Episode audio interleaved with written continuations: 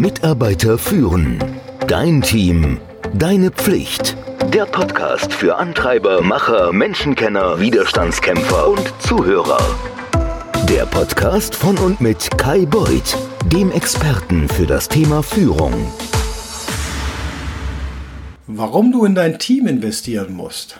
Du weißt es ja schon. Kostenlosen Mini-Leitfaden zu dieser Folge gibt es jede Woche mit meinem Newsletter und den kompletten Leitfaden zu dieser Folge. Den kannst du downloaden. Und dann gibt es auch noch ein Abo. Dann bekommst du Zugang zu allen vergangenen und allen zukünftigen Leitfäden. Warum ist es gut, in Mitarbeiter zu investieren? Die Entscheidung, in deine Mitarbeiter zu investieren, ja, die kann eine der klügsten sein, die du als Führungskraft triffst. Wenn du Geld, Zeit oder Energie in das Wachstum eines Mitarbeiters investierst, kann das für ihn, für dich und für dein Unternehmen von großem Nutzen sein. Ohne Fleiß kein Preis.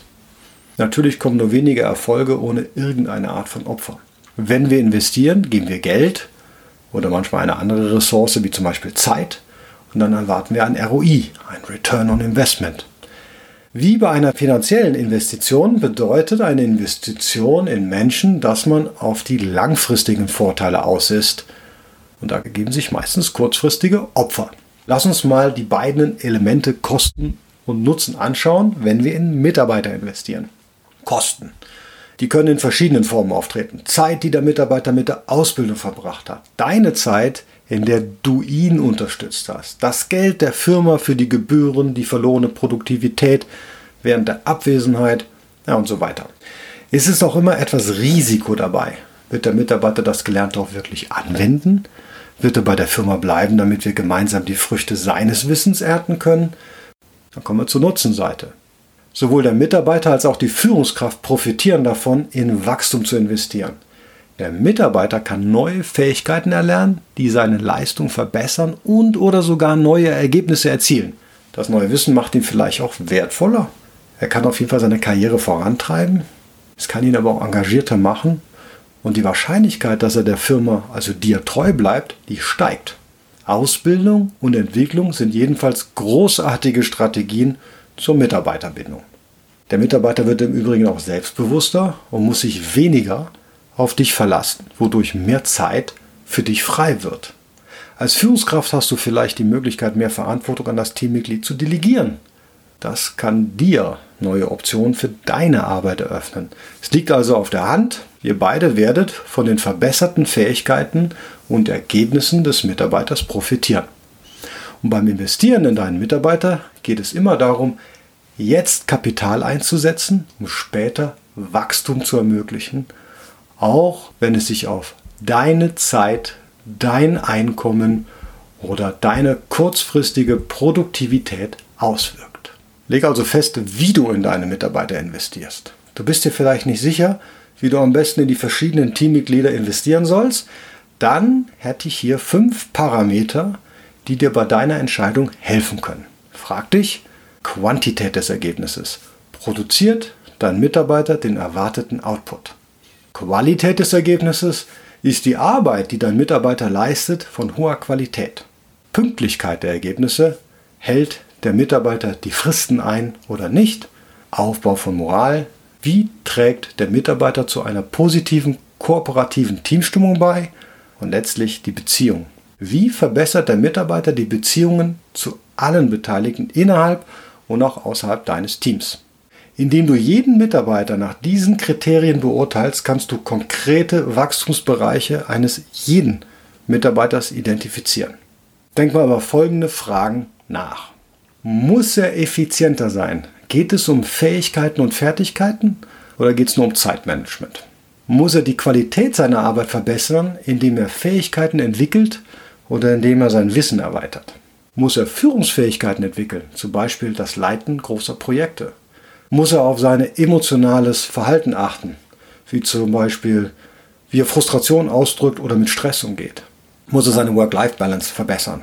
Oder muss er sich mehr darauf konzentrieren, wie er mit anderen zusammenarbeitet, zum Beispiel in Bezug auf seinen Kommunikationsstil oder den Informationsaustausch?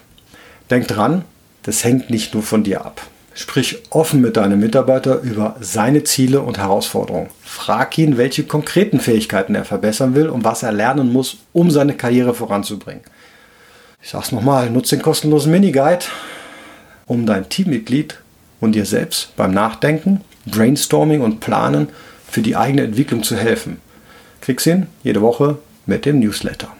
Die Fragen, die gerade erwähnt habe, die kannst du natürlich auch nutzen, um sie ganz direkt und konkret mit deinem Mitarbeiter zu besprechen. Die Antworten sollen dir helfen, ihn besser zu verstehen und in der Konsequenz ihn bei seiner Entwicklung unterstützen.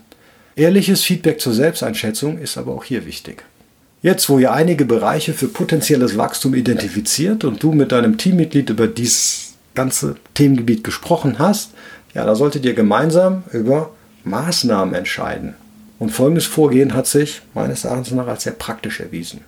Gib deinem Mitarbeiter eine Aufgabe, die ihn aus seiner Komfortzone holt. Ja, es soll also etwas sein, dass es ihm abnötigt, was Neues zu lernen, damit er die Aufgabe erledigen kann.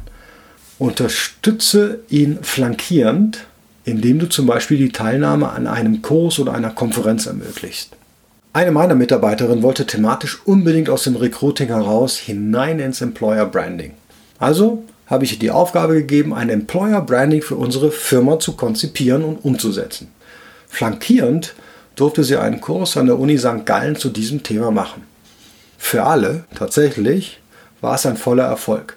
Die Firma wurde auf das nächste Level gehoben, die Mitarbeiterin war super engagiert und tatsächlich alle Kollegen waren begeistert. Win-win-win. Eine andere oft genutzte Möglichkeit ist, deinen Mitarbeiter Zugang zu Coaching zu geben. Inzwischen sehr gut etabliert sind virtuelle Gruppencoachings, zum Beispiel über Zoom. Das hält die Kosten pro Mitarbeiter in Grenzen und der Mitarbeiter profitiert im Übrigen auch von den Fragen der anderen Teilnehmer. Es ist immer eine gute Idee, relevante Artikel oder Bücher zu empfehlen und anschließend zu diskutieren. Der zweite Punkt, den solltest du bitte nicht vergessen. Ich mache das regelmäßig mit meinen Mitarbeitern, aber ich mache es auch mit meinen Kollegen und wir einigen uns darauf, ein, zwei Kapitel eines Buches über ein bestimmtes Thema zu lesen und das wollen wir im nächsten Thema diskutieren. Wir sprechen dann darüber, was wir gelernt haben und wie mein Mitarbeiter es in seiner Rolle anwenden würde. Das gibt uns eine gemeinsame Basis und hilft dem Mitarbeiter, das Gelernte umzusetzen. Bevor du in deinen Mitarbeiter investierst, solltest du aber über seine Lernpräferenzen nachdenken.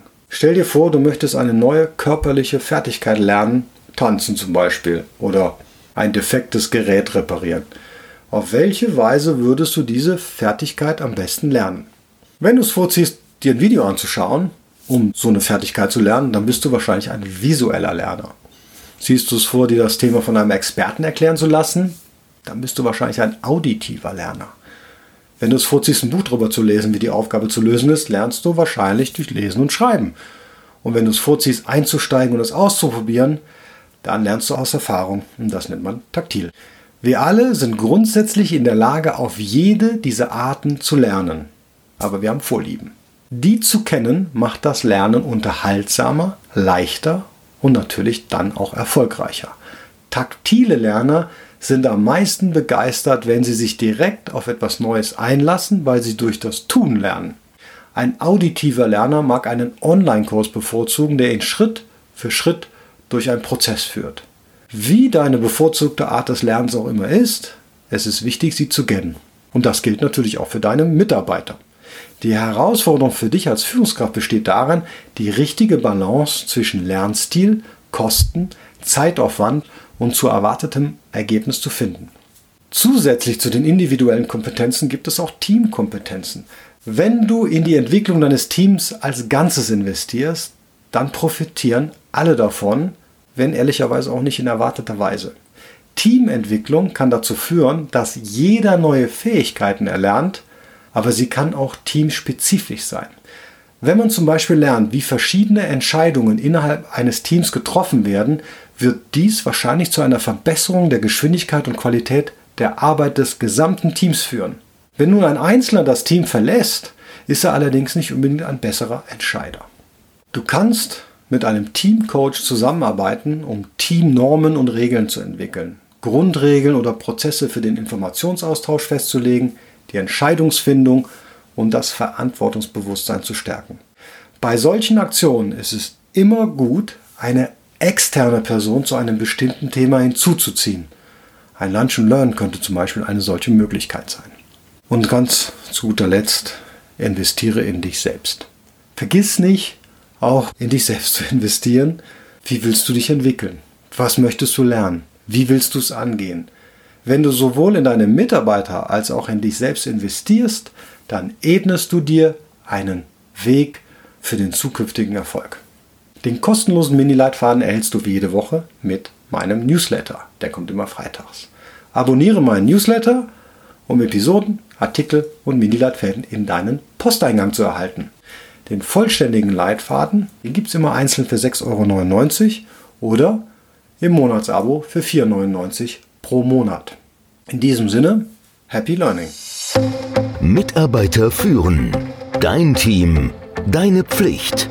Der Podcast für Antreiber, Macher, Menschenkenner, Widerstandskämpfer und Zuhörer. Der Podcast von und mit Kai Beuth, dem Experten für das Thema Führung.